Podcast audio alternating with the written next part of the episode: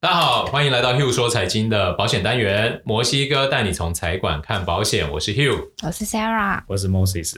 好，那继之前摩西哥跟我们介绍几个保险在财管里面的重要功能以后，摩西哥说他绝对不藏私，还要再把更多的功能跟大家分享哦。那摩西哥今天要跟大家分享的功能是什么？保险在财务管理的价值里面，还有一项是非常特殊哦，它几乎是无可取代哦、因为前面那几个价值都可能有一些其他的工具，可能有类似雷同的功能。嗯，那这个非常多人是因为这个原因，财共的保险、而在他的财务管理里面规划相当比例的保险级在这里。是这个功能其实就是预留税源。预留税源，这个东西什么时候会需要？预留税源通常会是在于继承事实发生，带文言文，因为我简单讲，我哎因为简单讲讲死，亡时不好听啊。好，就是当我 当所以有一个所以我常常会一代讲往生，对，因为二其实代要继承，对，其实我不太喜欢在客人面前讲那种太生硬的 那种名词，可是在这一个事件，我就就非常得喜用欢讲得用学继术语言。诶，对，继承事实发发生生时时，哦这听起来就是觉得。那我先我问一下，继承事实发生的时候，假如我是那个案例人，那时候状况会是怎么样？应该是这么说，因为我在前几年有家里长辈对呃过世，我有对处理了你一有下，有继承事实发生过？有既然事实发生，而且他是有缴税的哦，哦对哦，他是有缴税。那我自己也吓一跳，他怎么会缴不算少的税？对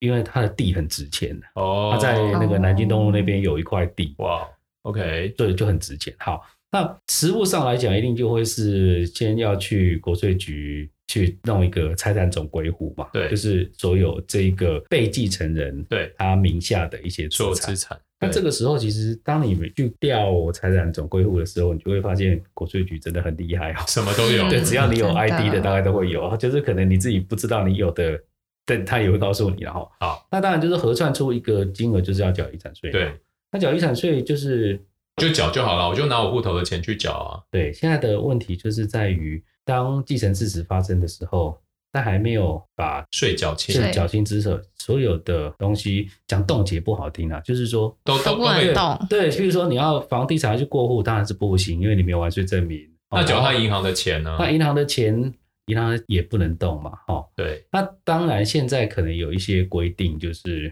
呃，可以在所有共同继承人在同意的情况下，然后可能要去取得一些呃不可以去用银行的钱里面去缴税缴遗产税。我记得我以前在银行的时候，都是我大概处理过几个这样的状况，都是客户必须拿完税证明，嗯对银行才敢说对 OK 基放本上心。再来会遇到第二个问题，就是我们要确认说这个继承人有继几个承对继承人有几个，这个有其实也许我跟你讲，这个发生过很多次啊，这个哥非常哥把钱领走，妹妹出来找很多很多各或个者分姐行姐都有，对，各个分行都有，对，很多，所以后来银行对这件事情都会非常非常小心。而就且完税证明来以后，我们要确认而继承且人这个到底有几对这个对银行是有罚则的哦，对啊，这是有很罚高则，风就是险啊。对，那所以也就是这样子会变得说，如果没有做预留税源，继承的人，假如现金继承的不够人们，对，通常是生前没有在很长期的做好妥善的规划，通常下一代的现金基本上来讲是不够的。没错，哦，那现金不够就会变成要实物抵缴，对实物抵缴当然就是非常的不划算嘛。你一个很值钱的不动产，然后用公告限值去抵缴，我想没有人会干这种事。对啊嗯，那这个时候，继承人们就会遇到一个状况，就是钱不够，对对这很麻烦。对，对，哦，虽然就是呃上一代那个被继承人可能留下很多的资产，不过他们没有去玩，所以就是不能去做后续的一些分割或者是一些继承，嗯通通都没办法做。那为什么讲保险在那个预留税源这件事情上面来讲有得天独厚的优点呢？因为保险的理赔，保险法里面都有规定哦。如果说没有另行约定，你保险人，所以保险人就是保险公司，保险公司拿到客户的理赔申请，假设文件是齐全的，十五天之内要给付理赔金哦。不然就要开始算利息。对，一分、嗯一分很多哦，就是对，这是这是一分，但是对于如果说不是一分的算法是怎么算？一百10%万嘛，就十个 percent 嘛，就十个 percent，哦对，就十个 percent。那这个是，所以基本上来讲，是年息还是月息？年息是对。职业病，保险保险公司不太会去不遵守保险对，法，他一定会所赶快以赔。啊所以我要讲的就是说，保险金是可以快铸就速嗯理赔到指定受益人，是他们就可以拿这个钱去完税，完税之后就可以去做后续的一继些承，动作。对对嗯对，可能有要，所以简单来说，要分配不管你资产多高，其实都应该要预留这个税源，以避免你的子侄们嗯，现金不够，必须变卖你多年累积的财富嘛。对对对不对？那讲到这个资产的 range 啊，是那个我知道现在国内因为避免大家都用保险来避开所有的这个资产没错，一证嘛，嗯哦，所以就开始已经有一个上限，就是呃单一受益人的理赔是上限是多少钱？在这一集里面，我觉得我不会去提到保险理赔金到底免不免税这件事情啊，是哦因为其实是很那个实质课税原则或者本来就是一个蛮敏感的事情，我也不会讲。可是 OK 确定的所以是，听众朋友们，你们要知道墨西哥都知道怎么算，对，好不 好？假如你们觉得自身有这方面的担忧隐忧，那哦可以来对信，，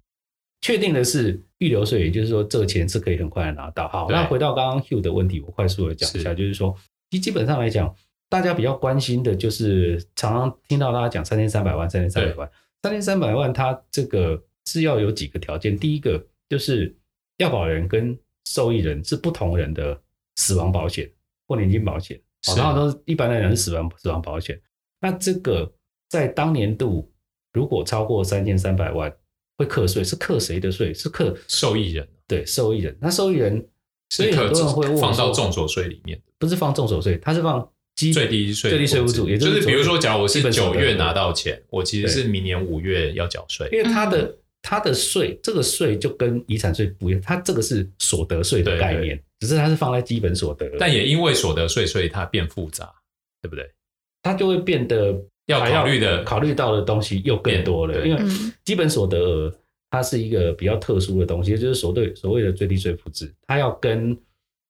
你个人的重所税去比，比看哪一个高就缴哪一个。哦，所以这个三千三百万的意思，其实从从这里来就是死亡给付，所以大家会常常讲三千三百万。那如果说今天有一个人的理赔金是五千万，好，那五千万他的要被保险人是他自己，那他小孩子拿到这笔钱，假设他小孩子是超过二十岁成年人的独立申报户，他就要去开始去算这件事情，就是会并到他的基本所得额，也就是他的最低税负制里面去缴税，所以这个税是个人的所得税，所以就是我在假设我拿到这笔钱超过三千三百万以上的部分，它就会进到我的最低税负制，对去计算我当年度收入，然后来算税嘛。嗯那其实它就会有点复杂，因为它会并入像呃海外收入啊等等的分离课税，或者是我自己工作的收入是这个最低税负之安有一个集聚嘛，那到时候就会去比较举其高。，对，所以这个东西其实会有点复杂。这个那很复杂，嗯对，所以到底在预留税源这个怎么规划，其实也会取决于就是你的子词。对，他的工作收入状况，他的每年拿到的是收入，其实是会没直错接影响没。错，没对不错，对没所以错这一件就是很需要这个资深的专员是来协助啦，嗯才可以帮你面面观、面面俱到这样子。因为这个要这个要牵涉的层面真的很广，我我觉得我可能在这个节目里面也很难说得清楚，大家也很难听得清楚啊。对就啦是说，这种在空中对，口语，我我们开始要有一些些观念，就是说，如果你会意识到了，可能你自己或者是你的长辈，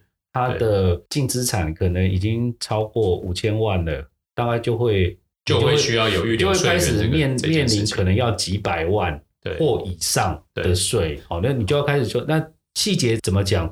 我们这个比较真的比较适合私下讨所论，以大家就嗯记得几件事情：第一个，一定要预留税源；第二个，嗯假如你呃自己或者是长辈可变现的资产超过五千万的话，